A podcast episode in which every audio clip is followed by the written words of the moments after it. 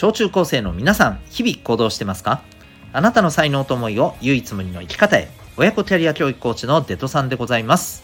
子供目線半分、大人目線半分で小中高生を応援するラジオ、君 the NEXT。今日は、悔しさをなかったことにするな。そんなテーマでお送りしていきたいと思います。この放送では、ママの笑顔が子供の笑顔につながる、小5ベビーシッター施設長の小5さんを応援しております。ということで今日のテーマ、えー、悔しさというね、えー、ものについてなんですけれども皆さん今すっげえ悔しかったことって言われて思い出せること何かありますでしょうか？まあ僕はですねそうだな。なんか近いもので言うとまあ本当にえっ、ー、とそうですね。僕がこの仕事を始めた時にですね、えー、まあねなかなかここに来るまでいろんな苦労があったんですけど、えー、まあ、僕の仕事って何て言うのかな。その家庭教師とか塾とは違うんですよね。親子のこのサポートっていうのをしているんですけどコーチングというね、えー、サポートの方法を使ってまあ例えば、え目標に向かって自分で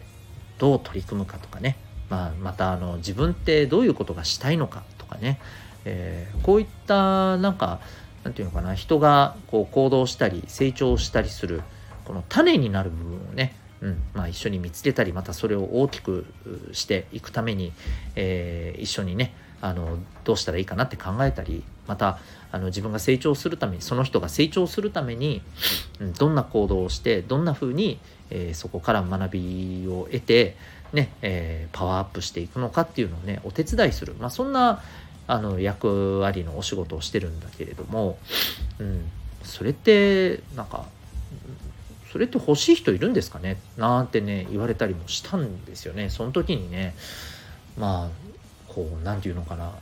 すごく言い返せなくてね、うん、あの言い返したい気持ちはあったし何て言うのかな。それがあのいやそんなことはないと。こうこうこうこういうことで大切なんですっていうのはねあのそういう気持ちはすごくあったんだけれども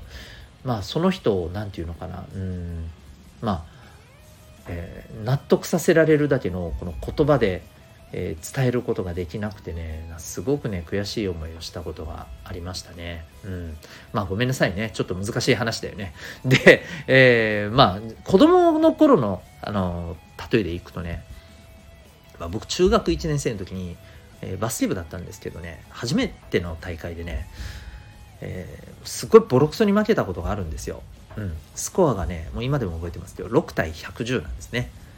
ね。びっくりしますよね、うん、もうあの途中からねみんなね何、えー、て言うのかな。うん。もう何やってもダメなんですよね。あの攻撃はもうことごとくあのもう何もできずに止められるし、えー、守ってももういいようにもてあそばれてあのガンガン決められるしね。だからもう途中から何ていうかディフェンス戻らない人とかもいるぐらいだったんですよね。うん、もうほんとそんな感じ。うん、であのー、さらにさ地獄なのはその野球とかみたいに例えば何点差ついたらもうはいそこでね9回までいかずに試合終了みたいなルールがないんですよね。うん、例えば50点差ついたからはいじゃあもうそこで終わりですってはならないんですよ。だからもうね時間終了ね試合終了の時間が来るまでひたすらボコボコに殴られるような感じなんですよね。うん、でね悔しかったのはねその試合中はねもう何て言うか悔しいじゃなくてもう絶望だったんですよ。うん、なんかもう俺ら超ダッサみたいな。早く時間終わってもうなんかもうこの場からいなくなりたいみたいなね。そんな感じだったんですよね。でその時終わった後にねあの無抵抗になっちゃったあの自分とか自分たちチームに対してすげえ悔しいなって思いましたね。うん。本当に。まああの時のことはねすごく覚えていますね。うん。まあそんなねあの自分はそういうことが今パッと頭に浮かんだんですけど皆さんはいかがですかね。で今日はねこの悔しいなっていう思いを何て言うかななかったことにしないでほしいなと思うんです。でこれちょっと勘違いしないでほしいのは悔しい時にあの悔しさを前面に出せっていうこととはちょっと違うんですよ。前面に出せないからダメだっていうことを言いたいんじゃない。あの悔しいところを人に見せるのってさうんなんかそれもすごくきついじゃない？悔しがってる自分を見られるのってかっこ悪いなとかさ恥ずかしいなって思うじゃないですか。うん。でそれをね隠したいっていう気持ちはすごくわかるんです、うん、でもねあのそれを隠そうとするあまりね自分は悔しがってないしっていうふうに自分の心まで、えー、心にまで何て言うのかな蓋をしちゃうのは違う気がするんだよね。うん、悔しがってる素振りは絶対人には見せたくない。それはいい。だけどこの悔しさは本当の気持ちなんだっていうことは、えー、ちゃんと残しててちゃんと知っててほしいんだよね。これなんでかっていうとこう自分がねなんかうまくいかなくてとかできなくてとかなんか情けない、えー、自分っていうものをこう思い知らされてさ悔しいなっていう時に、えー、これを大事にしないでいや悔しくなんか思ってないうんまあこんなもんだから別にいいじゃんってね、えー、そこから逃げちゃうとねうんもうちょっとした壁も全部諦めちゃうようになっちゃうんですよ。悔しさと向き合うもっと言うとうまくいかなくて、えー、て言うのかな。まあ、うん、ちょっと大げさな言い方をすると負けてる自分っていうものを認めたくない。っていう一番厄介なねあの状態に陥っちゃうんだよね。うん、で、えー、人間やっぱり生きてるうちには絶対にうまくいかないシーンなんかいっぱいあるしもっと言うと今どんなあのお仕事でもねスポーツとかでもさ、えー、お笑いとか、ね、タレントさんとかでもさ、え、華々しく活躍してる人たちってさ多分この華々しく活躍する回数の多分5倍ぐらいさ悔しい思いしてんだよ。マジで。見えないとこでね。うん。それを繰り返して今があるわけよ。逆に言うと、えー、それをしようとせずに、えうまいこといくところだけを自分はえー、得て生きていきたいと。要するに成功した、あのー、勝った、えー、とこだけをうまいことやっていきたいんだ、ね、負ける瞬間なんか味わいたくない。全部勝ちでいきたい、うん、って思ってる人はうんとねもう、うん、極端な話現実から目を背けて生き続けるしか方法がなくなるわけよ。うん、これちょっときつく聞こえるかもしれないけどね。うん、だからえー、まずその第一歩としてさうまくいかなくて悔しいなって自分できてないなってクソっていう気持ちはねあの人には見せなくていい。人には見せなくていいから隠してもいいからでも人がいないところで、うん、ちゃんと悔しがってほしいわけ泣いてもいいじゃん、うん、それは大事にしてほしいかなと思ってます。はい。で、えー、その気持ちがあるから絶対に次は成長します。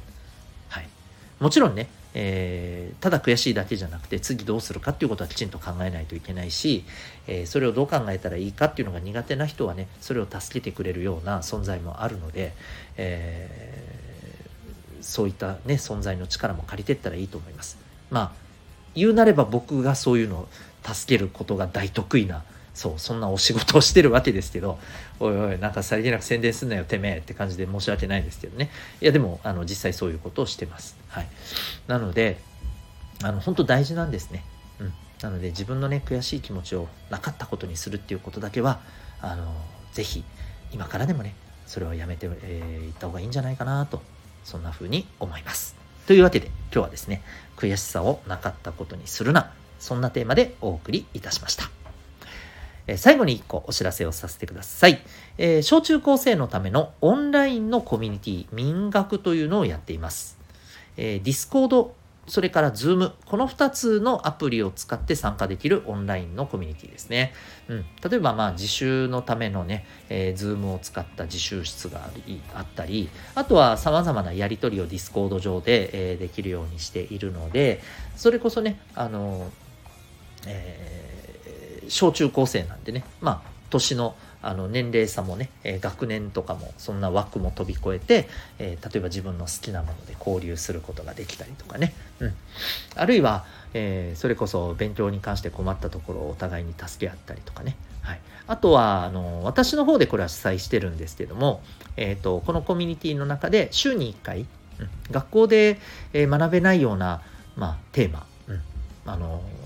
コミュニケーションのこととか心理学とかね、えー、お金のこと働き方とかね、えー、また最近出てきてる新しいテクノロジーについてとかね、えー、こういったことをですねあのみんなでちょっと勉強し合うようなね勉強会だったりこういったことも開いています。はい、興味ある方はですね、ウェブサイトへのリンク貼ってるので、ぜひご覧になってみてください。